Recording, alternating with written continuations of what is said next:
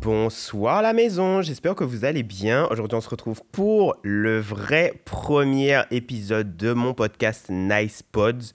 Euh, ça va être le premier épisode que je vais annoncer. Sachant que j'ai déjà fait un premier épisode d'introduction où je parle un petit peu de moi, de ce que je vais faire dans ce podcast, de pourquoi est-ce que j'ai lancé le podcast, etc. Et je m'étais dit, tu sais quoi, l'annonce pas parce que je ne sais pas pourquoi, je sens que tu ne vas pas tenir la promesse de ouais, je vais poster plusieurs épisodes, vous inquiétez pas, dès la semaine prochaine il y aura des épisodes. Euh, Coco Lapin, on est six mois plus tard, c'est maintenant que tu postes l'épisode d'après. Donc en fait, on n'est pas du tout sérieux là. Mais en tout cas, sachez que je suis très heureux de vous retrouver pour le premier vrai épisode de mon podcast. Aujourd'hui, on va parler d'un sujet qui me concerne où je vais vraiment donner mon ressenti. J'insiste vraiment sur le fait que c'est mon ressenti à moi, que là je vais vraiment parler de mon expérience. Et ce sujet, il n'est autre que euh, tout simplement le sujet que j'aborde chaque fois que je rencontre une nouvelle personne, étant donné que bah, pour ce premier vrai épisode de mon podcast, on est toujours un petit peu dans cette démarche de euh, me présenter, de me présenter sous une nouvelle facette, que vous appreniez un petit peu mieux à me connaître. Et tout simplement, on va parler du fait que j'ai grandi aux Antilles. Alors la première chose qu'il y a à savoir, c'est que je ne suis pas né aux Antilles. Donc euh, j'ai grandi aux Antilles, mais je n'y suis pas né. Donc je suis né à Paris en 2003. Donc là, je vais fêter mes 20 ans dans un petit peu plus d'un mois. Et je suis parti vivre aux Antilles à 9 ans. Mais avant même de partir aux Antilles, en fait, il faut savoir un truc, c'est que j'ai toujours été connecté à la culture antillaise. C'est-à-dire que je suis vraiment pas passé de la culture euh, française hexagonale avant mes 9 ans à euh, tout de suite la culture antillaise. J'ai pas totalement été dépaysé. Mes parents sont tous les deux antillais. Chez moi, on a toujours parlé créole. Euh, ma mère est une danseuse de groka. Elle donnait des cours de groka. Donc en fait, j'ai toujours grandi dans un, dans un environnement culturel antillais. C'est-à-dire qu'elle m'emmenait tout le temps à ses répétitions, qu'elle avait bah, des activités associatives. Ce qui fait que souvent, j'étais entouré d'adultes antillais, d'enfants antillais. Donc en fait, même avant de venir vivre, enfin de partir vivre aux Antilles, je n'ai jamais été déconnecté de la culture antillaise. Et ça, je pense que c'est vraiment une chance parce que, euh, surtout en ce moment, euh, sur TikTok, enfin là, c'est, ça s'est un petit peu apaisé,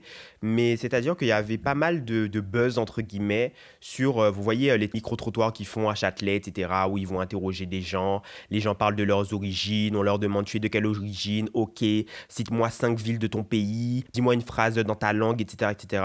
Et il y a eu pas mal de buzz parce qu'il y a eu quelques vidéos d'Antillais, de personnes originaires des Antilles, qui ne connaissaient rien du tout des Antilles, c'est-à-dire qu'ils étaient incapables de citer une seule commune de la Guadeloupe ou de la Martinique, euh, qu'ils étaient euh, incapables de, sortir même un mot en créole, mis à part les insultes, ou alors euh, un créole, mais c'est, c'est, pas le vrai créole, ça on en parlera plus tard, mais le créole est une langue avec ses règles, avec sa conjugaison, comme le français, comme l'anglais, et les gens ont tendance à penser que bah, tu peux parler créole n'importe comment tant qu'on te comprend, sauf que c'est vrai qu'il y a des règles, et parfois bah, il y a certaines personnes qui parlent créole, mais euh, un créole bois, quoi, comme, euh, comme on dit chez nous. Et ça a fait pas mal de buzz parce que disons que les gens étaient accablés de savoir qu'il y avait des gens qui se disaient antillais mais qui n'étaient même pas capables de citer une seule commune euh, des Antilles, etc. Et moi, mon avis sur, sur, sur ça, c'est que c'est pas forcément de leur faute en fait. Déjà, il faut savoir que aller aux Antilles, ce n'est pas donné du tout, que ce n'est pas du tout offert, que les billets ne sont pas gratuits. Littéralement, il y a deux semaines, je discutais avec quelqu'un qui pensait que partir aux Antilles, c'était aller-retour 600 euros. Quoi? Mais Coco, si c'est 600 euros, moi j'y vais toutes les semaines. J'y, je fais des allers-retours toutes les semaines si c'est 600 euros. Comment ça? Pas du tout. Et puis surtout si vous êtes des, enfin si vous faites partie d'une famille nombreuse, si tu as papa, maman, plus deux enfants ou trois enfants, mais euh, ça chiffre très très très très vite. Hein. Donc faut pas croire que partir aux Antilles c'est donné à tout le monde. Euh, pareil pour, euh, bah, c'est vrai que c'est malheureux, mais il y a beaucoup de parents qui euh, ne parlent jamais créole à leurs enfants, sauf pour leur crier dessus. Et ça, ça vraiment, c'est super triste. Il y a beaucoup de parents qui ne se rendent pas. Euh, là, là, je parle vraiment des parents qui vivent en France hexagonale et qui ont des enfants, enfin, qui sont originaires des Antilles et qui ont donc des enfants, en toute logique, originaires des Antilles également, mais qui n'emmènent jamais leurs enfants dans des représentations euh, culturelles. Ça fait que bah, tu n'as aucune connaissance de tes origines, mis à part bah, ce que tu vois sur TikTok, le bouillon, le zouk. Dis-moi qu'entre toi et moi, un jour ça va coller, et puis ça s'arrête là, quoi. Et c'est triste, mais c'est pas forcément de leur faute et c'est pas sur eux qu'il faut, qu'il faut, qu'il faut jeter la pierre, quoi. Enfin, ça, c'était simplement une petite parenthèse, mais en tout cas, tout ça pour dire que moi, personnellement, euh, bah, j'ai vécu en France hexagonale, j'ai vécu à Paris jusqu'à mes 9 ans et que pour autant, je n'ai jamais été très loin de la culture antillaise. Euh, j'ai toujours été euh, bah, connecté à tout ça, que ce soit pendant mes années scolaires et même pendant les vacances, puisque pendant 9 ans, chaque été, ma mère m'emmenait minimum 3 semaines aux Antilles et euh, je, bah, je voyais ma famille, euh, j'allais à la rue piétonne euh, à Pointe-à-Pitre pour écouter du gros cas, on allait voir des Les Roses, on allait au festival du gros cas. Enfin voilà quoi, j'ai toujours vraiment été connecté à la culture antillaise. Donc c'est vrai que en déménageant là-bas, c'était pas du tout la même chose que venir en vacances, mais j'étais pas non plus totalement dépaysé quoi. Donc, comme je vous l'ai dit, à 9 ans, je pars vivre euh, aux Antilles. Et donc, euh, l'annonce de ma mère, ça a été euh, ben écoute, Nils, voilà, on va dans quelques mois partir vivre aux Antilles. Et je pense qu'au début, j'y réfléchissais, mais je réalisais pas vraiment. Moi, je me disais, bah ouais, enfin, on va juste déménager. Et après, j'ai commencé à capter que ça impliquait que bah, j'allais devoir quitter mon école, que j'allais devoir quitter mes amis, que j'allais devoir annoncer ça à mes amis, qu'il y allait y avoir des au revoir déchirants, etc. etc. Ça, ça a commencé petit à petit à devenir, plus, plus on s'approchait du départ, plus ça devenait dur, surtout pour euh, mes amis, parce que j'avais un meilleur ami avec mais vraiment, j'étais comme les deux doigts de la main. Genre vraiment, c'était un truc de ouf. Et, euh, et c'était très, très douloureux, je pense, même si je n'avais que 9 ans. Euh, je me souviens d'ailleurs de, pas le jour de mon départ, mais c'était le soir de mon dernier jour d'école. Fin d'après-midi, on avait fait une fête à mon honneur. C'était en mode bah, la fête de départ de Nils. Oh, Nils, tu pars en Guadeloupe. Et il m'avait fait un sac cabas avec plein de cadeaux. Genre, chaque personne m'avait offert des trucs. J'avais une pote qui m'avait offert euh, une boule, vous savez, les boules à neige là, et genre avec la tour Eiffel dedans. Bon, euh, quelques années après, je l'ai cassée. Elle s'est cassée dans mon sac. Voilà, voilà. Mais en tout cas, tout le monde m'a fait un petit peu des cadeaux, etc. Et dont mon meilleur ami qui m'a fait, euh, qui m'a en fait pendant des mois, à partir du moment où je lui ai dit que je partais vivre euh, en Guadeloupe, donc je lui avais dit peut-être genre 4 ou 5 mois avant mon départ. Et euh, jusqu'à mon départ, tous les jours, il écrivait dans un carnet où il racontait ce qu'on faisait ensemble. Et genre vraiment, alors je vais pas vous mentir, c'était très difficile pour moi de lire parce que il écrivait pas très bien, euh, mais euh, mais c'était incroyable. C'est-à-dire que vraiment, il avait tenu un, journal de bord pour vous dire à, quel point vraiment on était comme les deux doigts de la main. Et je vous jure que ce soir-là, genre le soir où je suis rentré chez moi après mon dernier jour d'école, en plus j'avais une tablette, tu vois, donc j'avais déjà accès à Internet à, à ce moment-là, mais il y avait ni Internet ni télé parce que l'abonnement s'était déjà coupé parce qu'on partait quelques jours après. Et en fait, moi, j'étais moi seul, assis sur le canapé, avec euh, tous mes cadeaux, en train de déballer tous mes cadeaux. Et là, j'ai vraiment commencé à pleurer. Et c'est maintenant que je, que, je me que, je, que je me souviens de ça. Ça, fait très longtemps que j'ai pas pensé à ça. Mais vraiment, j'ai vraiment commencé à pleurer en mode genre, oh my god, c'est la fin, quoi. Et souvent, euh, il y a ce truc de se dire, ouais, mais bon, au moins t'es jeune, c'est moins pire que si tu étais parti euh, en étant ado. Mais je pense que du haut de mes 9 ans, j'étais quand même assez mature et assez grand dans ma tête pour me rendre compte que bah, j'abandonnais quand même tous mes amis, etc. Et ça faisait quand même mal, quoi. Du coup, arrive le moment où euh, j'arrive en Guadeloupe. Et en fait, j'étais arrivé pile au moment entre les vacances de février, donc en France hexagonale, et les vacances de carnaval aux Antilles. Et comme c'est pas exactement à la même date, du coup, en fait, je crois que j'ai genre enchaîné genre 4 semaines de vacances, un truc comme ça. Et euh, concernant l'école, bah, franchement, j'ai pas grand chose à dire parce que euh, je pense que arrivé pile au moment où l'école était pratiquement pareille entre l'école en France hexagonale et l'école aux Antilles. C'est-à-dire que je suis arrivé en CM1, donc en fait, bah, tous on faisait le même programme, quoi. Je pense que si j'étais arrivé plus tard, bah clairement, j'aurais vu la différence euh, entre les cours, etc., le niveau. Mais là, franchement, j'ai vraiment pas vu euh, le truc. Donc en fait, j'ai continué ma scolarité tranquillement. J'ai fait euh, mon école, mon collège, mon lycée tranquille. Et j'ai pas vraiment senti de différence entre la France et les Antilles, quoi. Mais franchement, globalement, ça s'est bien passé, surtout vers la fin. J'avais un groupe de potes avec lequel je me sentais bien. Donc, je pense que les souvenirs les plus récents sont ceux qu'il faut retenir. Mais là où je commençais vraiment à me rendre compte des grosses différences entre la France hexagonale et les Antilles, c'est vraiment le moment où, en fait, j'ai commencé à vouloir sortir et faire les mêmes activités qu'à Paris. Je m'explique. En fait, euh, mon père, il vivait pas avec nous, mais il m'emmenait souvent au cinéma, à la bibliothèque, dans des cybercafés. Et moi, sachant que j'étais très très fan, et je le suis toujours, j'ai toujours été très très fan de tout ce qui est euh, nouvelles technologies. Donc en fait, les ordinateurs, les téléphones, les machins. En fait, c'est simple, dès que j'arrivais quelque part et que je voyais des adultes avec des téléphones, moi, j'étais le genre d'enfant. Vous voyez le genre de petit cousin chiant qui vient te voir tranquillement, qui te fait un grand sourire, qui te dit T'as des jeux sur ton téléphone, s'il te plaît. J'étais ce genre d'enfant. Détestez-moi si vous voulez. J'étais ce genre d'enfant. Mais moi, c'était pas pour jouer en fait. C'était juste pour avoir un téléphone dans la main. Moi, c'était vraiment avoir un téléphone. Genre, je, je, c'était même pas pour jouer ou quoi. C'était vraiment juste avoir un téléphone et faire comme si c'était mon téléphone et tout. Alors, euh, c'était tout le temps, euh, passe-moi ton téléphone, passe-moi ton téléphone. H24. Donc, là où je vous parle de la bibliothèque et du cybercafé, c'est que mon père, bah, du coup, au cybercafé, on allait à un cybercafé et il nous prenait deux ordinateurs. Donc, ça veut dire chacun de, de nous deux, on pouvait aller euh, sur l'ordinateur. Lui, il faisait ses démarches et moi, je me baladais. Voilà, j'allais sur tous les sites. Et pour ce qui est de la bibliothèque, j'allais également sur les ordinateurs parce qu'en fait, à Paris, les bibliothèques ont des ordinateurs en fait pour euh, si tu veux faire des recherches sur un livre, si tu veux faire un devoir d'école, etc. Euh, je n'allais pas sur les, sur les ordinateurs de la bibliothèque pour, euh, pour faire des recherches pour l'école. Hein.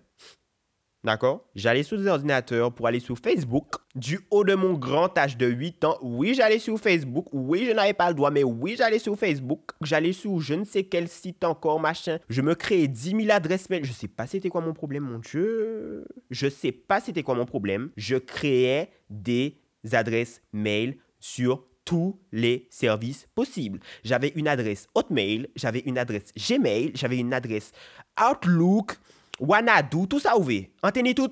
J'avais tout. J'avais tout, tout, tout. J'avais vraiment tout. J'avais toutes les adresses mail qu'il fallait. Mais bref, en tout cas, mon père, il m'amenait euh, à la bibliothèque et euh, je passais ma meilleure vie sur les ordinateurs. Et en fait, quand je suis arrivé en Guadeloupe, je me suis dit, bah franchement, maman, euh, amène-moi à la bibliothèque en fait. Ça fait un petit moment que j'ai pas, j'ai pas touché un petit ordinateur, sachant que ma mère elle avait un ordinateur, sauf que interdiction de le toucher. Mais donc du coup je lui ai dit, euh, on est arrivé depuis genre quelques semaines en Guadeloupe, et, euh, et je lui dis maman, euh, bah, est-ce qu'il y a moyen que tu m'amènes à la bibliothèque pour que j'aille sur l'ordinateur et tout? Et là ma mère se retourne, elle me regarde, et là elle me dit mais Nils, Enfin, franchement, désolé Loulou, mais je veux bien t'amener, mais faut pas que tu t'attendes à ce que ça soit comme à Paris. Hein. Et là, je me suis dit, enfin, je lui ai dit, mais enfin, pourquoi? Genre, je comprends pas pourquoi est-ce que ça serait pas pareil qu'à Paris. Et là, il me dit, mais en fait, enfin, je sais qu'à Paris, c'est ordinateur, ordinateur, mais ici dans Panissa, hein. Et j'étais là, quoi? Et là, mon monde s'est effondré, les gars. J'étais là, quoi?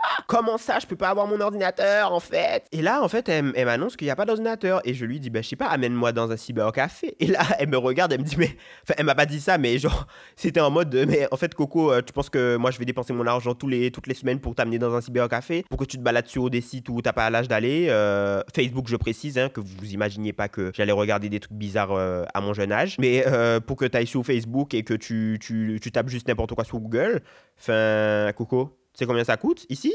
Allez, on va rester à la maison, hein. continue à jouer sur ta DS, merci. Voilà, voilà, je me rendais très rapidement compte qu'il euh, y avait plein de trucs qui n'étaient pas du tout les mêmes et que en fait, euh, les petites habitudes que j'avais, ben mon gars, euh, va falloir oublier quoi. Et donc la même chose pour le cinéma, parce que du coup, comme je vous l'ai dit, mon père m'a amené au cinéma, il m'a amené au McDo et après il m'a amené au cinéma. Mais en fait, je crois que je n'ai même jamais demandé à ma mère d'aller au cinéma parce que pour moi, il n'y en avait pas. C'est-à-dire que je savais que, alors, j'ai grandi à l'époque du Rex de Pointe-à-Pitre, sauf qu'en fait, je n'y allais jamais. C'est-à-dire que la seule fois où je, enfin les seules fois où j'ai été au Rex de Pointe-à-Pitre, c'était euh, pour aller voir euh, les Gardiens de la Galaxie. Et sinon, les deux autres fois, c'était euh, pour ben, des séances scolaires, quoi. Et après, genre peut-être quand j'étais en cinquième ou quatrième, je pense cinquième, ils ont enfin ouvert le Cinestar. Donc le Cinestar, pour ceux qui ne connaissent pas, c'est le cinéma principal de la Guadeloupe. Un peu le seul multiplex de la Guadeloupe où il y a vraiment plusieurs salles avec genre un espace jeu, un, un, vrai bar où tu peux acheter des pop-corn, etc. et des menus, etc., etc., etc. Ça a ouvert, j'étais peut-être en cinquième ou en quatrième, un truc comme ça. Et donc c'est à ce moment-là que j'ai commencé à aller au cinéma. Sauf qu'en fait, là où il y avait vraiment une, différence entre, je pense, les élèves qui ont fait leur scolarité en France hexagonale et nous les Antillais, c'est qu'en fait, euh, je pense, si, si je vivais à Paris, bon, j'envoie un message à mes potes, euh, ouais mec, ça te dit qu'on aille au cinéma cet après-midi, euh, ouais ok, vas-y chaud, et je vais au cinéma dans n'importe quel cinéma de Paris, quoi. On se rejoint, ma mère me dit, ok, vas-y, tu peux y aller, mais tu fais attention, elle me donne de l'argent, j'y vais. Mais aux Antilles. bon Dieu. Alors là, Coco, prépare ton affaire une semaine à l'avance, ok? Prépare ton plan une semaine à l'avance. Parce que je vous explique. Nous, moi, j'ai grandi, enfin, j'ai fait mon collège et mon lycée entre Goyave et Petitbourg, qui sont deux communes de la Guadeloupe. Le Cinestar, il était aux abîmes. Donc, en soi, en voiture, c'est pas très très loin, tu vois. Sauf que quand tu viens en Guadeloupe, sachant que tu vis un petit peu dans un microcosme et tout, en fait, t'as grave l'impression que c'est immense. Donc, en fait, t'as l'impression que, en fait, c'est comme si euh, pour, euh, je sais pas, genre pour nous, c'est comme si genre tu vis à Paris euh, ou tu vis à Cergy et genre tu dois aller à Paris, mais sans le RER, t'as vu, genre en voiture. Donc, en fait, sachant qu'on était au collège, bien évidemment, il fallait qu'un parent nous amène. Sauf que déjà, une semaine avant d'aller euh, au cinéma, donc on va dire le week-end d'avant, on va dire, on crée un groupe WhatsApp pour savoir qui est chaud. Très bien. À partir du moment où tu es chaud, tu demandes à tes parents. Là, on croise les doigts pour que tout le monde soit disponible. À partir de ce moment-là, quand le parent a dit oui, de là s'ensuit toute une organisation pour savoir qui emmène qui. C'est-à-dire, il faut savoir quel parent est prêt à nous déposer devant le cinéma et à aller nous récupérer à la fin de la séance. Quel parent est prêt à prendre qui? Quel parent ne peut pas? Qui monte dans la voiture de qui? Qui fait du stop avec qui? Et après, enfin, on se dit, d'accord, on y va samedi à telle séance, c'est parti. Donc c'est pour vous dire à quel point, genre même à partir du moment où il y avait un vrai cinéma, genre un vrai cinéma, un vrai multiplex, etc., c'est pas comme si c'était tellement plus facile. Hein. Franchement, t'as intérêt à être organisé et à euh, bien prévoir ton truc, quoi. Sans compter que, bien évidemment, sachant que c'était le seul vrai multiplex euh, de la Guadeloupe, euh, tu croises toute la Guadeloupe, en fait. Sauf que la Guadeloupe, c'est petit et que tu connais vite tout le monde. Donc, en fait, il n'y a pas un seul jour où tu vas au Cinestar où tu croises pas quelqu'un. Pareil pour Destreland, Destreland qui est le centre commercial régional. Si tu croises personne, c'est vraiment que tu es tombé sur un bon jour. Parce que obligé que tu croises quelqu'un que tu connais, quelqu'un avec qui tu as été au collège, quelqu'un qui est au lycée avec toi mais que tu n'aimes pas trop, ou alors quelqu'un que tu connais, vous vous dites bonjour vite fait par politesse, mais bon, c'est pas vraiment ton pote, du coup tu sais pas trop si tu vas le voir pour lui dire bonjour. Enfin bref, tout ça pour dire que franchement, bah, mes habitudes que j'avais à Paris, enfin tout ça c'est des choses qu'en fait euh, j'ai dû vite abandonner, tu vois. Et c'est pour ça que je pense que quand tu pars t'installer, euh, franchement c'est pas faux, hein, mais quand tu pars t'installer en Guadeloupe, quand tu es ado, genre imaginons, genre t'es en quatrième, un truc comme ça, quatrième, troisième, et tes parents te disent écoute, on part s'installer en Guadeloupe, c'est dur. Parce qu'en fait, si par exemple tu as vécu à Paris ou même dans une autre grande ville de, France, tu grave déjà tes habitudes avec tes potes, vous sortez, vous allez au cinéma, au McDo, des trucs comme ça. Alors que là, en fait, tout ce que tu fais, tu dois dépendre de tes parents. Maintenant, on va passer au chapitre de la culture. Et la culture, comme je vous l'ai dit, moi, j'ai jamais été très très loin de la culture antillaise, même quand je vivais euh, en France genre vraiment. Mais euh, on va parler pour commencer du créole. Alors moi, le créole, ma mère nous a toujours parlé créole à la maison. Toujours, que ce soit pour euh, nous raconter une histoire, que ce soit même au téléphone avec ses amis, parler créole, etc. Donc bien évidemment, moi et ma sœur, on comprenait euh, parfaitement le créole. quoi. D'autant plus que bah, avec les associations, etc., on était entouré d'antillais. Et que littéralement, pour la petite anecdote, j'avais une radio dans ma salle de bain quand je vivais à Paris. Et en fait, la radio, elle était branchée à une prise. Et c'était une prise qui était connectée à l'interrupteur. Ça veut dire qu'en fait, en en allumant la lumière de la, salle de bain, la prise euh, envoyait du courant. En fait, chaque fois que j'allumais la lumière de la salle de bain, il y avait la radio. Et en fait, il y avait une radio antillaise. Donc, en fait, chaque fois que je me douchais, ou chaque fois que j'étais dans la salle de bain, que je me préparais, etc., j'entendais du zouk. Donc, vers 2012, 2011, etc., c'était les prémices du bouillon euh, antillais avec euh, Yellow Gaza, Gaza Girl, etc. Donc, même dans les musiques, tu vois, j'entendais du créole et je comprenais très bien, quoi. Je comprenais très bien, mais ce n'est pas pour autant que je pratiquais. Et là, en fait, on a atteint un petit peu le problème, parce qu'en fait, quand je suis arrivé aux Antilles, ben, mon coco va, va peut-être falloir parler créole, t'as vu Et je me souviens d'une anecdote où genre j'étais en CM2 et en fait euh, c'était c'était genre euh, la rentrée c'était peut-être le premier ou le deuxième jour un truc comme ça. Et genre en gros notre classe euh, partait quelque part tu vois. Mais on n'allait pas en classe. On n'allait pas en classe mais on allait autre part dans l'école. Donc on était en rang on marchait et tout. Et là il y a un élève qui était à côté de moi. Il, il avait pas suivi où est-ce qu'on allait et moi non plus en fait. Et du coup en fait il se retourne vers, vers moi et il me demande en créole ouais olanukai ce qui veut dire où est-ce qu'on va? Et là je commence à paniquer parce que je me dis oh là là le gars m'a posé une question en créole. Il faut que je lui réponde en créole. Je vais pas passer pour le gars qui sort de France et qui commence à sortir son gros français, rouler les R et tout, il faut que je réponde en créole. Et là, je vous jure, j'ai commencé à paniquer. J'ai vraiment, mon, cerveau a paniqué pendant deux secondes. J'ai fait, euh, euh, euh. et là, qu'est-ce que je lui ai sorti? Je lui ai sorti, même pas ça à vous, mais genre, je lui ai sorti ça et c'est du créole, hein, il n'y a pas de problème. Mais dans le créole guadeloupéen, c'est pas vraiment comme ça que tu le dirais, tu vois. Tu dirais plus en passave, en pas connaître, mais pas même passave. Et le gars n'a pas relevé, genre il s'est dit, bah il m'a répondu en créole, je lui ai compris, genre point, c'est bon, on passe à autre chose. Sauf qu'en fait, moi je vous jure que genre j'étais tellement, j'ai tellement paniqué à ce moment-là que vraiment, genre c'est resté dans ma tête pendant au moins trois heures. Pendant trois heures, j'ai retourné la scène dans ma tête dans tous les sens et j'étais en mode, mais waouh, qu'est-ce que je lui ai répondu là, qu'est-ce qui s'est passé et tout? Je suis passé pour le gars qui ne sait pas parler créole, mon dieu, mon dieu, mon dieu, mon dieu, alors qu'il y a rien, frère. T'as parlé créole, point. Calme-toi en fait bois de l'eau. Mais en tout cas, c'est vrai que quand je suis arrivé là-bas, ben, genre, je comprenais très très bien le créole, euh, mais je ne le parlais pas vraiment euh, couramment. En tout cas, dans ma tête peut-être, c'est comme l'anglais. Hein. On parle tous euh, couramment anglais, yeah, yeah, yeah, motherfucker et tout machin, etc., etc. Mais quand on arrive devant un vrai Américain qui, qui te dit Hello, uh, I'm sorry, do you know where is the McDonald's, please? Et là, tu es en mode Yes, it's là-bas. ok, ciao.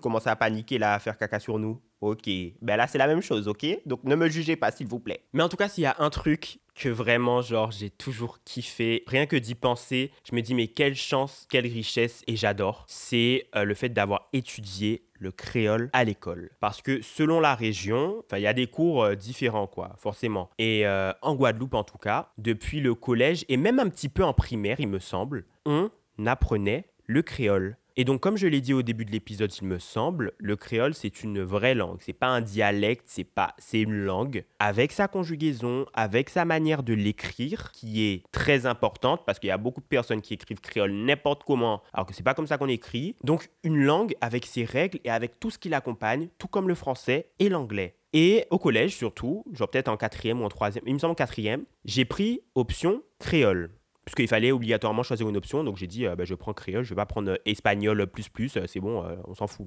Donc du coup, j'ai pris créole. Et là, c'était juste incroyable parce que non seulement ça m'assurait une bonne note parce que tout le monde parle déjà créole, donc en fait c'est très simple, mais en plus, franchement, ça te permet de, mais de connaître vraiment ta langue en fait. Par exemple, le français, enfin, tout le monde sait parler français, mais dès les premières classes, genre dès CE1, CE2, CM1, tu apprends vraiment à écrire la langue française avec ses règles, avec ses conjugaisons. Alors que le créole, tu vois, étant donné que bon, l'histoire du créole est un petit peu particulière parce que c'est une langue qui est un mélange entre plusieurs langues qui a été créée au moment de l'esclavage. Et, et ensuite, il y a des règles qui ont commencé à être faites autour de cette langue. Mais au final, quand tu apprends à parler créole, là aujourd'hui en 2023, avec tes parents, avec ta famille, avec tes amis, bah, c'est pas pour autant que tu apprends sa conjugaison, que tu sais exactement comment dire les mots. Petit à petit, même le créole se francise. Alors que avant, enfin après, c'est comme, euh, c'est comme le français, hein, je veux dire, le français du 14e siècle, c'est pas du tout le même français que maintenant, tu vois. C'est toujours compréhensible, mais il y a énormément de choses qui ont changé. Le créole, euh, c'est beaucoup francisé,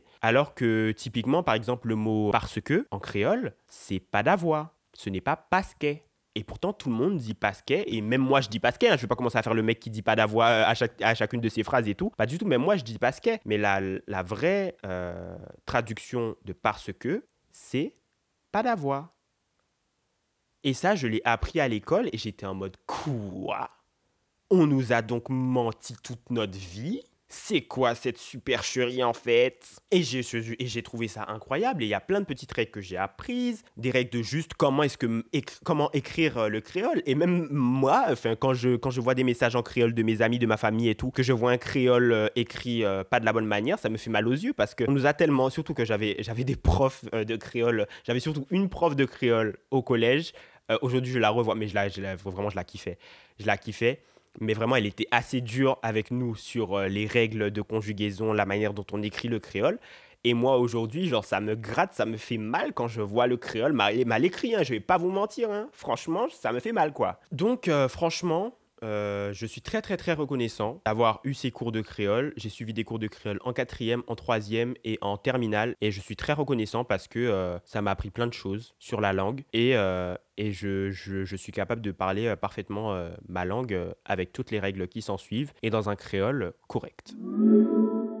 Avec le créole, comment ne pas parler du carnaval? Mais rien que d'y penser, en fait, j'ai des frissons. Parce que moi, le carnaval, bon, euh, avant de partir euh, vivre euh, aux Antilles, c'est quelque chose que je ne connaissais qu'à la télé. Et voilà, mis à part, franchement, à la télévision, ben, j'avais jamais vu un vrai, vrai, vrai carnaval. Mis à part à la foire de Paris et au salon de l'agriculture, mais enfin voilà. Et quand je suis arrivé et que j'ai vu mon premier vrai carnaval, j'étais en mode oh waouh. Alors j'ai pas tout fait, hein. je vais pas mentir. À l'époque où je vivais aux Antilles, parfois j'avais la flemme et puis même ma mère voulait pas se déplacer parce que c'est une galère, hein. surtout quand tu viens en voiture. Mon Dieu. Alors là, pour te trouver une place pour se garer déjà une histoire, faire attention à ce qu'on te casse pas ta voiture avec les gens, tous les gens qui passent. Parce que le carnaval, euh, surtout à Pointe-à-Pitre à Basse-Terre, mais ça ramène beaucoup de monde, hein. Mais vraiment beaucoup de monde. Il y a des voitures de partout, il y a du bruit de partout. Après, euh, la ville, elle est dans un état pas possible parce que bah, forcément, comme toutes les villes et comme toutes les manifestations, les gens jettent des trucs par terre et tout. Donc c'est toute une histoire. Euh, franchement, les, sociétés de nettoyage de la ville, euh, force à vous. Parce que franchement, ça doit pas être facile entre janvier et mars. Mais une chose est sûre, c'est que franchement, le carnaval, incroyable quoi. Vraiment incroyable. Et vraiment, s'il y a un regret aujourd'hui d'être reparti vivre en France métropolitaine, c'est de plus voir le carnaval. Hein. Ça fait des années que je dis, euh, bah, il y a forcément un moment où il va falloir que j'y retourne, mais à la période du carnaval. Mais euh, bon, j'ai pas encore pris euh, ce courage en main. En même temps, ça fait que trois ans que je suis là, donc je peux pas commencer à faire l'ancien, t'as vu. Mais ouais, je pense qu'il y a un moment où il faudra que je, que je revienne au moment du carnaval, hein, parce, parce que ouais, c'est beaucoup trop le feu. L'énergie qu'il y a, les groupes qui passent, la chaleur humaine, quand tu cries les chansons, quand tu connais les chansons, etc. C'est beaucoup. Non, franchement, c'est le carnaval, c'est trois mois de pur, de pur bonheur, quoi. J'ai fait des carnavals ici, surtout l'année dernière, euh, il y en a eu pas mal. Alors, il y a un truc par contre que je ne comprends pas en France, mais en France euh, hexagonale, surtout à Paris, c'est le nombre de carnavals qu'il y a tout au long de l'année. C'est-à-dire que je crois qu'il y a un carnaval par semaine, au moins. Minimum, il y a un carnaval par semaine. Avec mes potes, bon, on, était en voiture et tout, donc euh, c'était loin, c'était en banlieue euh, parisienne, etc. Mais chaque semaine, il y avait un carnaval, les gars. Dans les quatre coins de l'île de France, il y avait un carnaval. Je ne comprends pas. Alors que le carnaval aux Antilles, le jour du, enfin le mercredi décembre, en fait, tu brûles Vaval, tout le monde pleure et après on retourne à nos vies normales, en fait. Mais à Paris, non. En plein mois de juin, en plein mois de, de, de mai, les gens fêtent le carnaval, s'il te plaît. Même au mois de décembre, je suis là, mais attends les gars, Noël n'est même pas encore terminé, c'est quoi cette histoire? Attends. Mais non, n'importe quoi. Non, franchement, il y a des moments où je me dis, franchement, c'est abusé. Mais bon, ça fait toujours. Euh, disons que ça substitue un petit peu au carnaval, au vrai carnaval euh, entier, quoi. Comment bien évidemment parler du carnaval sans parler du gros cas? Donc moi, comme je vous l'ai dit, j'ai toujours beaucoup euh, grandi dans cet euh, environnement puisque euh, ma mère est danseuse, elle a été professeure et elle est tout le temps, enfin elle est toujours dans, dans cet environnement culturel du gros cas. Donc moi, j'ai grandi avec ça. J'ai grandi avec ça, j'ai même voulu apprendre. Donc j'ai voulu apprendre à danser le gros cas. J'ai pris des cours de danse quand j'étais peut-être au collège, quelque chose comme ça. Bon là, franchement, aujourd'hui, j'ai tout oublié. Hein. Tu me demandes de danser, tu me mets au, au milieu d'une ronde de l'héros je sais rien te faire. Alors là, je vais même me cacher. Franchement, il y a, vraiment rien à faire. Après, tu peux, tu peux, tu peux, je pense que c'est une danse, enfin, c'est beaucoup d'énergie en fait. C'est beaucoup d'énergie et à partir du moment où tu rentres dans l'énergie de la chose et où euh, bah, le marqueur t'accompagne, en fait, accompagne tes pas, ça peut quand même donner quelque chose, tu vois. Mais bon, moi personnellement, je pense que je suis un petit peu trop timide pour commencer à me mettre au centre et que tout le monde me voit et que je fasse n'importe quoi et que je pense trop que je dead parce que non, mais en fait, c'est l'énergie, t'as pas capté et tout. Je vais pas commencer à faire le mec, franchement. Je me souviens plus des pas, je me, je, je me souviens plus de grand chose. Je connais juste très bien les règles par contre, mais ça s'arrête là, quoi. Euh, par contre, euh, ben, pour ce qui est du, tambour, j'ai appris pendant longtemps, jusqu'à peut-être la seconde. Je crois que c'est la dernière fois que j'ai pris un cours de tambour. Euh, mais j'ai arrêté parce que en seconde, c'était un petit peu difficile avec mon, emploi du temps et j'étais très fatigué. Et même, j'ai pris des cours très longtemps. J'ai recommencé les cours euh, au niveau one-on-one à chaque fois. Donc, en fait, d'un moment, j'ai dit, bon, franchement, c'est cool. Mais je pense que il est temps de, refermer le chapitre, quoi. Mais en tout cas, j'adore. J'adore regarder, j'adore écouter.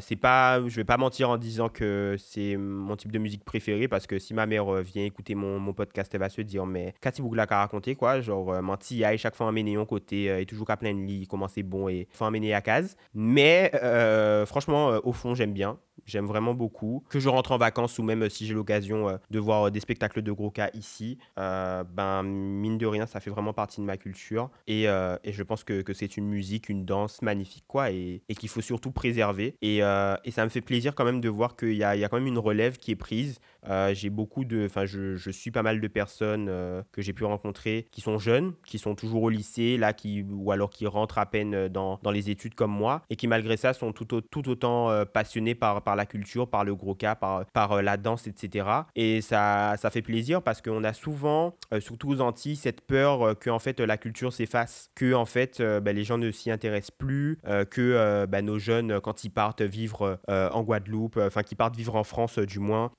oublient leur culture, etc., oublient, oublient leurs racines et que bientôt le gros cas va disparaître ou alors qu'on va juste en parler dans les, dans les musées, etc. Mais moi je pense qu'il y a quand même une relève qui est bien présente aux Antilles. Je pense que je pense que c'est pas prêt de disparaître, ou du moins je l'espère très fortement quoi. Et donc pour refermer ce chapitre sur euh, avoir vécu aux Antilles, euh, j'aimerais aussi parler de la famille et de la convivialité qu'il y a euh, aux Antilles. Je pense au niveau famille, bon moi quand je vivais à Paris, j'avais quand même un oncle, j'avais des grandes tantes, etc. qui vivaient à Paris également, donc je les voyais quelques fois. Mais franchement, je pense que ça ne peut être que bénéfique de vraiment grandir auprès des siens et de se dire bah à tout moment je peux aller les voir même si on se voit pas tout le temps. C'est toujours mieux qu'en fait être à 6000 km constamment et les voir une fois par an. Littéralement ce que, ce que je fais maintenant, tu vois, mais au moment où j'ai grandi c'est-à-dire euh, le moment euh, de ma scolarité, euh, de mon adolescence. Je pense que ça a été plus que, bénéfique d'avoir d'avoir ma famille près de moi. Et au niveau de la convivialité, je pense que vraiment, il y a grave ce truc de partage en fait aux Antilles. Truc que vraiment tu retrouves très très peu. En tout cas, en tout cas à Paris, de sûr peut-être dans le sud. Le sud, c'est déjà plus convivial que le nord, hein, j'ai l'impression. Enfin, pas le nord, nord, nord, mais en tout cas euh, vers Paris, tout ça. Parce que des, des choses simples, mais qu'on va encore rabâcher, des choses du style juste dire bonjour, en fait. Juste dire bonjour quand tu arrives quelque part. Enfin, je veux dire, je rentre dans un ascenseur, je dis bonjour, les gens commencent à tenir leur sac. Comment ça, madame? Mais attends, en plus, ton vieux sac moche là, qu'est-ce que je vais faire avec ça? Enfin, sérieusement, je te dis juste bonjour, pas politesse en fait. Je rêve. Mais vraiment, les gens, ils sont graves ici. Je vous jure qu'ils sont graves. Alors que vraiment, euh, bah, comme je vous l'ai dit, euh, j'ai fait ma scolarité à Goyave, donc j'ai vécu à Goyave. Et, euh, à Goyave, parfois, les rues sont pas bondées tout le temps, quoi. Genre vraiment, tu peux, tu peux voir une, longue rue, surtout la rue des écoles, pour ceux qui connaissent. La rue des écoles, tu longes l'école primaire de Goyave, enfin l'école du bourg. parfois, le trottoir, il est vide, alors que le trottoir, il est quand même assez long, tu vois. Mais genre, tu croises quelqu'un, tu dis bonjour en fait. Tu dis bonjour. Tu dans la même pièce, tu dis bonjour. Tu arrives chez le médecin, tu dis bonjour. Tu arrives euh, quelque part, tu dis bonjour en fait. Genre, euh, alors que ici, franchement c'est zéro. Pareil pour le partage. Je me souviens, genre, enfin, moi, j'ai toujours une. Euh, enfin, c'est pas une anecdote, mais un, un, fait qui me revient chaque fois en tête quand je pense à ça. C'est le fait que, genre, par exemple, tu es dans un appartement à Paris. Malheureusement, tu as des problèmes financiers, tu as du mal à te nourrir mais tu peux mourir de faim que tes, que tes voisins ne sont pas au courant. Hein. Tes voisins ne sont pas au courant, tes voisins n'en ont strictement rien à faire, même si tes parents, euh, même si tes, parents maintenant, même si tes voisins te connaissent, même s'ils sont là, ils vivent à côté de toi, etc., etc., mais les gens n'ont strictement rien à faire. Hein. Chacun sur chacun, chacun ses problèmes. Ici, et rien à faire, tu te débrouilles, mon gars. Tu te débrouilles. Virginie, et tu débrouilles. On va pas t'aider, ok? Alors qu'en Guadeloupe, déjà, tous les voisins se connaissent. Genre, tous les voisins se connaissent. C'est impossible, tu vis quelque part, tu connais pas tes voisins, genre, impossible. Si tu connais pas tes voisins, c'est vraiment que t'es casanier ou alors vraiment qu'il y a un problème, quoi. Ou alors que tu n'as pas de voisins, tout simplement. Et tes voisins, genre, t'as même pas besoin de dire que, genre, t'as faim, que t'as des problèmes à te nourrir, etc. Que tes voisins t'apportent des trucs, quoi. Te donnent des mangues, te donnent des patates douces, des machins, des trucs qu'ils ont en plus. On est grave dans le partage. Franchement, en Guadeloupe, il y a beaucoup plus euh, ce truc de partage et surtout dans le voisinage que, euh, que ici. Mais ici, euh, rien à faire. Hein. Eh, franchement, je répète, Virginie, tu te débrouilles. Enfin bref, franchement, euh, c'est la chose vraiment sur laquelle je voulais refermer euh, ce, chapitre sur le fait euh, de grandir aux Antilles avant de, avant de passer à, au moment où, bah, du coup, j'ai déménagé pour, pour vivre en France. Vraiment, la convivialité là-bas, c'est juste incroyable. Je vais pas dire que tout le monde est gentil avec, avec tout le monde. Il y a beaucoup d'hypocrisie, il y a beaucoup de jalousie, il y a beaucoup de... Voilà, on va pas se mentir. beaucoup, malheureusement, de gens qui n'ont pas envie de voir les autres s'élever beaucoup de personnes qui veulent te mettre des bâtons dans les roues, qui veulent pas te voir avancer dans tes projets, dans tes business, dans tes machins. Ils veulent juste qu'on reste tous dans la même merde. On va pas se mentir les gars, mais si on doit vraiment retenir le positif, c'est quand même important. C'est vraiment cette convivialité qu'il y a là-bas et qu'ici malheureusement il manque cruellement. Maintenant, repartons dans le froid et dans la grisaille. Alors, pour commencer, j'aimerais préciser un truc, c'est que je pense que les Antillais ne choisissent pas de leur plein gré, ou en tout cas de leur plein plein gré, de repartir vivre en France hexagonale, ou de partir vivre tout simplement en France hexagonale pour leurs études. En France ou au Canada ou peu importe. Parce que moi, je vais vous donner des exemples. Bon, moi, euh, du coup, j'ai pas encore trop parlé de ma scolarité. Moi, j'ai suivi un cursus général jusqu'à un certain stade parce que, euh, bon, vous connaissez déjà, hein, l'école en primaire, c'est facile et tout. Tu fais 1 plus 1, 2 plus 2, ok, t'es fort tu as l'impression d'être le premier de la classe, etc. Je pense que tout le monde n'était pas comme ça, mais moi personnellement, les leçons, mais vraiment, je me souviens carrément, euh, on rentrait en vacances de la Toussaint, et genre à peine j'étais rentré de chez moi après l'école, c'était genre les vacances pendant deux semaines après, je vous jure que j'étais déjà prêt à commencer mes leçons. C'est ma mère qui m'a dit non, mais c'est bon, t'es pas obligé de faire tes leçons maintenant, euh, enfin t'es en vacances, calme-toi quoi, enfin voilà. Tellement j'étais pressé de faire mes leçons et tout, tellement je kiffais l'école, je vous jure, c'était truc de ouf. Mais après, le collège a commencé à arriver, le moment où ils, ont commencé à nous demander d'acheter euh, des calculatrices scientifiques, puis au lycée où ils nous ont commencé à demander, ils ont commencé à nous demander d'acheter des calculatrices à 100 euros. Et puis euh, là, franchement, c'était euh, n'importe quoi. Là, franchement, c'était le caca. moi, je vais pas vous mentir, parce que du coup, en seconde, pas vous mentir que ça n'a pas du tout été la plus belle de mes expériences. En fait, ce lycée, bon, déjà, faut savoir que bah, du coup, à ce moment-là, je me levais très très tôt le matin, c'est-à-dire je me levais genre à 4h45 pour prendre le bus à 6h en bas de, en bas de ma rue pour arriver à 7h devant le, devant le lycée et pour commencer les cours à 7h30. Et après, je rentrais chez moi, il était genre euh, bah, pratiquement 18h parce qu'on finissait à 17h en fait. Donc je rentrais chez moi, il était 18h. Et derrière ça, il fallait encore que je fasse des leçons en fait. Il fallait encore que je fasse des devoirs. Donc ça veut dire qu'en fait, ma, mon, année de seconde, euh, c'était limite pire que mon rythme là que j'ai quand je suis en alternance et que je travaille de 10h à 18h. On m'a dit, bah en fait, si tu veux travailler dans le milieu de l'high-tech mais que t'es pas bon en, maths, euh, Coco Lapin, tu vas finir en STMG, quoi. Et moi, j'étais totalement OK avec ça. Hein. J'avais archi pas le cliché de ouais, les STMG, c'est des bêtes, etc., etc.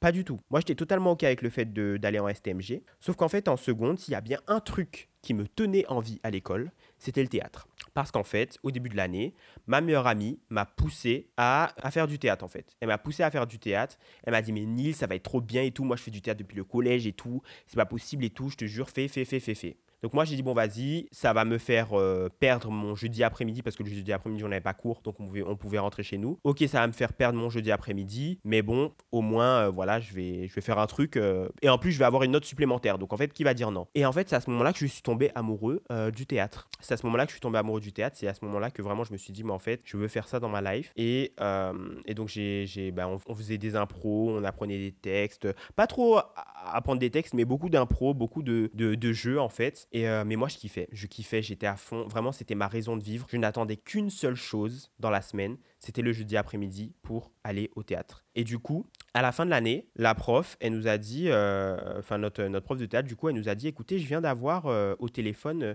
un de mes amis qui est comédien, metteur en scène, etc. Et en fait, il m'annonce là qu'ils vont ouvrir une section théâtre dans une filière spécialisée dans le spectacle vivant dans un lycée à Pointe-à-Pitre. Et là, j'ai dit euh, ah tiens bah comme par hasard moi l'année prochaine je déménage à Pointe-à-Pitre. Donc de toute façon je devais changer de lycée en fait. Mais à la base je devais aller euh, dans un autre lycée tu vois. Et là la prof sans même me demander mon, mon, autorisation elle m'a dit ah tu déménages à Pointe-à-Pitre? Ok c'est bon je l'appelle je lui dis que c'est bon t'es ok. J'ai dit mais madame il s'agirait de me demander l'autorisation avant Qu'est-ce qui se passe, ma belle? Il s'agirait de se calmer, quoi. Genre, la dame, elle, a vraiment décidé que ça y est, euh, c'est bon, je te mets, quoi. Et ben, en vrai, aujourd'hui, je la, remercie parce qu'elle m'a vraiment inscrit. Donc, voilà, du jour au lendemain, je suis passé de l'élève qui va juste faire euh, des cours, euh, enfin, qui va être en STMG pour euh, finir par, travailler dans, le milieu de, de, l'high-tech, au mec qui va faire du théâtre en fait. Donc du coup j'ai suivi pendant euh, bah, ma, mon année de première et mon année de terminale ce cursus euh, dans cette filière spécialisée dans le spectacle vivant où j'ai fait du théâtre, donc j'ai passé un bac technologique. Ça s'est très très bien passé, j'ai eu mon bac avec mention très bien, mais arrive le moment où on me dit écoute Coco, va falloir te décider qu'est-ce que tu veux faire pour tes études supérieures? Sauf qu'en fait, en Guadeloupe, il n'y a absolument aucun possibilité euh, de faire des études supérieures liées au spectacle vivant. Parce qu'en fait, la seule filière qui était censée être une continuité de ma filière, en fait, mais études supérieures, c'est euh, en fait elle a fermé. Elle a fermé quand j'étais en première. Et donc en fait, ils nous ont dit, bah écoutez, euh, sauf s'ils la réouvrent, bah c'est mort en fait. Genre vous allez devoir soit partir en France métropolitaine, soit partir dans un autre pays mais vous pouvez pas rester ici. Ou alors vous changez de cursus. Et moi, genre, c'était mort. Genre, je voulais absolument faire du théâtre. Donc, arrivé au moment où il fallait s'inscrire à Parcoursup, bah, j'ai mis euh, tout ce qui était lié au théâtre, en fait. Et donc, j'ai tout mis pratiquement à Paris. Et j'ai été accepté à la Sorbonne Nouvelle euh, bah, pour euh, partir à Paris, quoi. Donc là, on arrive au moment où j'arrive à Paris pour mes études supérieures à la Sorbonne Nouvelle pour cette fameuse licence études théâtrales. Et je vais vous dire, cache mon ressenti sur cette première année. Je ne me sentais pas à ma place. Simple. Aussi simple que ça. Et ça, vraiment, dites-vous que vraiment, je crois que je l'ai vraiment verbalisé la semaine dernière, je crois. Parce qu'avant, j'étais grave dans un mood euh, web, j'aimais pas trop, euh, ça m'intéressait pas, donc du coup, j'ai changé. Mais la vérité, je pense, c'est vraiment que je, pense que je me sentais pas à ma place. Parce qu'en fait, je vous explique. Comme je vous ai dit, j'ai fait ma filière euh, spécialisée dans le spectacle vivant. Mais c'est vrai que c'était pas approfondi quoi c'est-à-dire que on a lu pas mal de livres mais enfin ce qui était au programme en fait mais c'est vrai que de moi-même j'allais pas lire toutes, toutes les pièces de Molière, toutes les pièces de Shakespeare. C'est vrai que de moi-même, en fait, la littérature théâtrale, ça, enfin, je ne m'y intéressais pas en fait. Et en fait, arrivé à, à, la Sorbonne Nouvelle, quand je suis arrivé euh, dans ma filière, enfin quand je suis arrivé euh, dans ma licence, et que j'étais euh, en classe à côté de, Pierre-Paul Jacques Henry et euh, Marie-Clotilde, qui en fait avaient lu toute la bibliographie de tous les plus grands dramaturges français, et que euh, j'arrivais en classe et que en fait la prof elle demandait Bon alors, qui a déjà lu ce livre? Mais tu sais, elle demande d'une manière comme si genre c'était logique, et qu'effectivement dans, tout le monde lève la main, et que moi je suis vraiment le seul tébé à pas, à pas avoir lu le livre. Tu vois, genre petit à petit tu commences un peu à tanguer, te dire Oula, est-ce que j'ai bien fait de prendre l'avion pendant 6 heures pour arriver ici?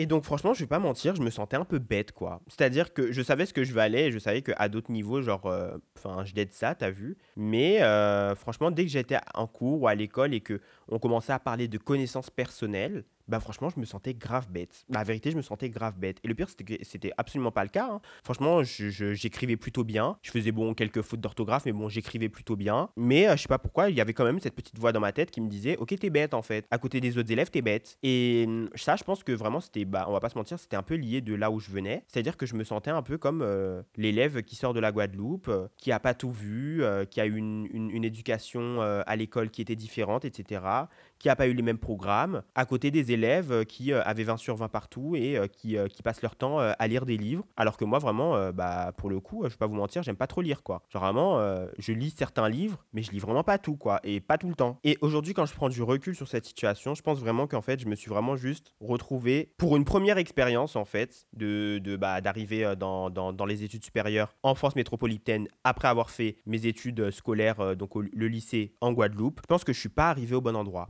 en tout cas peut-être pas. Parce qu'en fait, je suis vraiment arrivé à un endroit où on n'avait absolument pas les mêmes refs. C'est-à-dire que je vous jure que j'étais avec des élèves qui écoutaient du euh, Charles Aznavour, alors qu'on avait le même âge, quoi. Hein. Je vous jure, hein. Alors que moi, vraiment, euh, tous les matins dans mes écouteurs, euh, écouteurs dans les oreilles, gros calage, gros bouillon, gros machin. Et parfois, je faisais des soirées avec eux, ils écoutaient Charles Aznavour, ils écoutaient, enfin, on n'avait absolument pas les mêmes refs, hein. Mais absolument pas, je vous jure. Alors que, et moi, moi, je me disais grave, mais en fait, tout le monde est pareil ici. Enfin, qu'est-ce qui se passe? En fait, non. Parce que du coup, bah, l'année d'après, bon, spoiler alerte, j'ai arrêté la licence au bout d'un an, parce que je ne me sentais pas à ma place. Donc, du coup, je suis passé après en BTS dans une école privée, et j'y suis toujours. Donc là, je suis en deuxième année. Là, tout de suite, tu vois, je commence à déjà rencontrer des élèves qui ont les mêmes rêves que moi, qui écoutent la même musique, etc., où on rigole bien, etc. Mais je pense que cette première année à la Sorbonne Nouvelle, à Paris, dans un milieu très intellectuel, très machin, etc., etc., bah franchement, je me sentais archi pas à ma place et c'était une mauvaise, mauvaise première expérience en fait. Mais enfin, pour parler plus généralement, euh, je pense que j'ai jamais perdu en fait, euh, enfin, j'ai pas du tout été dépaysé quand je suis arrivé. C'est-à-dire que euh, je suis arrivé dans le métro,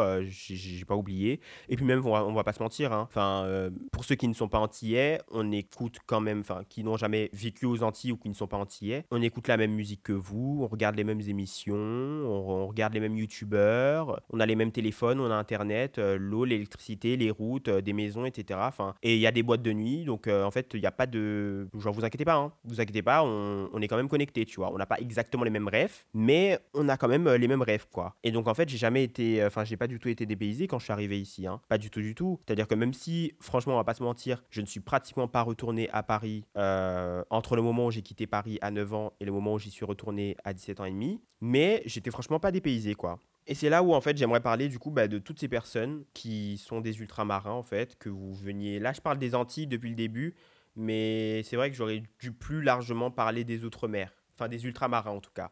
Et je sais qu'il y a énormément d'ultramarins qui vivent mal le fait d'arriver euh, bah, en, France métropolitaine pour leurs études et qui galèrent en fait. Qui galèrent et puis surtout le froid. Le froid, c'est très très très difficile. Quand il commence à y avoir euh, des, des températures de moins, je sais pas quoi, qu'il qu'il faut commencer à s'habiller chaudement, mettre les doudounes, le bonnet, les écharpes, les machins et tout, c'est chaud, hein quand tu es habitué à vivre à un endroit sur une île tropicale euh, où il, faut, où il fait euh, entre 30 et 35 max, quand il fait 30 toute l'année en tout cas, euh, bah, c'est vrai que c'est difficile quoi. Moi, si j'ai des conseils franchement à donner, c'est bien s'entourer déjà. Si tu peux t'entourer, même si tu dois t'entourer d'antillais, franchement, n'ayez pas honte, quoi. Genre, n'ayez pas honte qu'on commence à, vous- à vous traiter de communautariste, de machin, de je sais pas quoi. Si vous avez envie de, de- d'avoir des potes antillais, de vous sentir bien entre antillais, faites-le, quoi. Enfin, je veux dire, il y a grave ce, ce- ce- ce- cette mauvaise vision des gens qui restent entre eux, alors que, enfin, c'est pas du tout un problème, quoi. Tant que vraiment tu n'exclus pas les autres et que tu te dis pas, non, mais en fait, je traîne pas du tout avec, euh, non, je traîne pas avec les blancs, non, je traîne pas avec les autres, etc. Je traîne qu'avec des antillais. Tant que t'es pas dans ce mood-là, bah, t'as carrément le droit, en fait. Enfin, c'est quoi le problème? Mais je pense qu'il est important déjà de bien s'entourer. Euh, moi, j'ai eu cette chance en arrivant de retrouver ma meilleure amie avec qui, euh, qui était ma meilleure amie depuis le collège, euh, de faire les mêmes études qu'elle au début. Elle, elle est toujours dans la licence à l'université. Moi, j'ai quitté, mais on est toujours en contact, on se voit tout le temps, toujours tout le temps, et voilà, il y a pas de problème. Mais j'ai de la chance en tout cas que qu'on arrive en même temps à Paris et qu'en fait on vive ces expériences, nos premières expériences à Paris ensemble, tu vois. C'est beaucoup plus facile que quand t'es que quand t'es tout seul. Parce que quand t'es tout seul, c'est extrêmement dur, tu vois.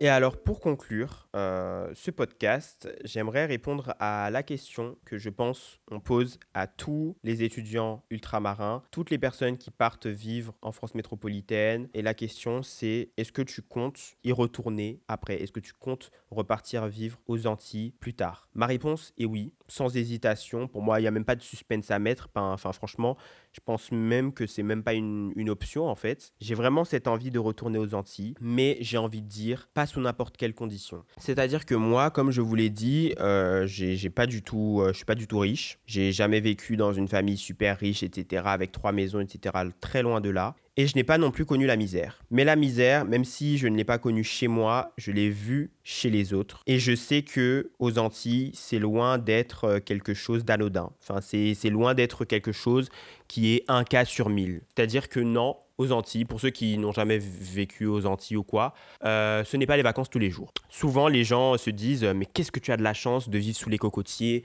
Tu dois aller à la plage tous les jours. Je me souviens quand j'ai quitté l'école, mon dernier jour d'école à Paris, les gens m'ont dit euh, Mais c'est trop bien parce qu'après l'école, tu vas pouvoir aller à la plage, etc. Mais en fait, les gars, euh, je ne vivais pas près d'une plage, je ne vivais pas dans une ville balnéaire. Alors, il y a des gens qui vivent dans, des villes balnéaires, c'est pas hors de prix de vivre dans une ville balnéaire en Guadeloupe. hein. Et non, je n'allais pas à la plage euh, après, après les cours, en fait, tous les jours. Et je pense de toute façon, personne ne fait ça. Mais en tout cas, ce qui est sûr, c'est que aux Antilles, on est très très loin de tous vivre euh, dans des grandes villas avec piscine. hein mais très très loin de là. Parce que je sais pas si vous vous rendez compte qu'il y a des gens, par exemple, qui partent faire des études euh, dans l'Hexagone, qui reviennent avec un bac plus 6 et avec des expériences en veux-tu en voilà dans des grosses boîtes, etc. Et à qui parfois on va, proposer bah, soit zéro travail en revenant aux Antilles, soit un SMIC. Euh, comment ça? Et le pire, c'est que bah il y a beaucoup de personnes qui acceptent parce que malheureusement, il faut bien qu'ils mangent. Et c'est ça qui me fait mal parce que je sais que ça va être très très difficile de revenir là-bas et d'avoir une bonne situation. Et je sais qu'il va falloir que je travaille très très dur, qu'il va falloir que je que je revienne vraiment avec un projet ou avec un emploi déjà en poche, etc. Mais en tout cas, ce qui est sûr, c'est que je revu, je, enfin, je, je ne veux pas revenir à l'aveuglette sans être sûr d'être à l'aise en fait, d'être à l'aise dans mon pays, d'être à l'aise sur mon île d'être à l'aise. Point. Alors franchement, je vais vous dire un truc, moi j'ai 19 ans. hein. J'ai 19 ans, j'en ai pas 25. Je pense qu'à 25 ans, je, pense, je penserai déjà euh, différemment. Une chose est sûre, c'est que je ne sais pas exactement comment est-ce que je veux réussir ma vie, mais je veux la réussir. Et je pense que tout le monde veut réussir sa vie, de, enfin, de toute façon, je pense que c'est logique, tu vois. Que ce soit en apportant mon propre projet, en créant ma propre entreprise, mon propre business, peu importe. Soit, je sais pas, en gravissant les échelons et en arrivant quelque part dans une grande entreprise, j'en sais strictement rien. J'ai 19 ans, franchement, ne nous mettez pas la pression pour qu'on sache immédiatement ce qu'on veut faire de notre vie. Une chose est sûre, c'est que j'ai envie de réussir pour me rendre fier moi, pour me rendre fier mon entourage et surtout revenir chez moi pour me sentir autant à l'aise que je l'étais quand j'ai grandi, avec tout ce que je vous ai raconté, la culture, ma famille, euh, la convivialité, etc. Mais en étant totalement à l'aise à tous les niveaux. Moi, je nous souhaite vraiment de revenir avec des projets concrets, avec cette envie, avec cette rage de réussir. Et, euh, et voilà quoi, arriver chez nous et nous dire, ok, j'ai fait ça, ça, ça, ça, ça, ça, ça, ça, ça dans l'hexagone. J'ai eu tel diplôme, j'ai fait telle expérience, j'ai fait ça, nanana. Maintenant, j'ai fait le tour. Je veux revenir chez moi, être à l'aise, avoir ma maison, avoir ma voiture, ma famille pour ceux qui rêvent d'avoir une famille, être à l'aise chez moi et faire avancer mon île. Et ça, les amis, je nous le souhaite à tous. Eh bien écoutez, je pense la maison que c'est la fin de ce petit podcast. Euh, ça fait une heure et demie que je parle. Genre vraiment, là, j'ai tout donné. Je sais pas ce que je sais pas comment je vais faire le montage, mais franchement ça va être chaud. J'espère que ce podcast vous aura plu. N'hésitez pas à me dire ce que vous avez pensé du podcast en DM Instagram. Je pense que c'est le plus simple et c'est là où je vais plus facilement le voir. N'hésitez pas à noter ce podcast. Euh, il me semble qu'il y a un système d'étoiles sur Spotify, sur euh, Apple Podcast également. Je ne sais pas si je vais mettre sur d'autres plateformes, mais en tout cas c'est les deux plateformes principales où je vais poster ce podcast. Peut-être sur YouTube aussi. Donc n'hésitez pas à me dire en commentaire ce que vous en avez pensé. N'hésitez pas à me donner euh, d'autres sujets à propos desquels vous avez envie de m'entendre parler euh, me dire ce que vous avez pensé du podcast, enfin bon bref. Dites-moi ce que vous voulez, dites-moi tout. Je veux vous entendre échanger avec moi, je veux qu'on échange en fait à propos de ce podcast et ça me ferait trop plaisir. Écoutez, je ne vous fais aucune promesse de quand est-ce qu'on se retrouve la prochaine fois, de euh, ce dont je vais parler pour mon prochain épisode. Tout ce que je peux vous dire, c'est que moi, enregistrer ce podcast, ça m'aura, euh, ça m'a énormément plu et j'ai hâte de vous parler d'autres choses. N'hésitez pas à me suivre sur mes autres plateformes, à savoir principalement TikTok et Instagram at nils.mp4. Vous me verrez sous un autre jour puisque je fais des vidéos humoristiques où je me mets dans des personnages. Et euh, écoutez, j'espère pouvoir développer d'autres choses, commencer à faire des vidéos YouTube, commencer à faire des lives. J'ai énormément d'envie pour euh, cette nouvelle année 2023-2024 euh, et pour la 2024-2025 et pour les autres à venir. Et, et voilà quoi. Je suis très inspiré pour faire de beaucoup d'autres choses et j'espère que ça va vous plaire.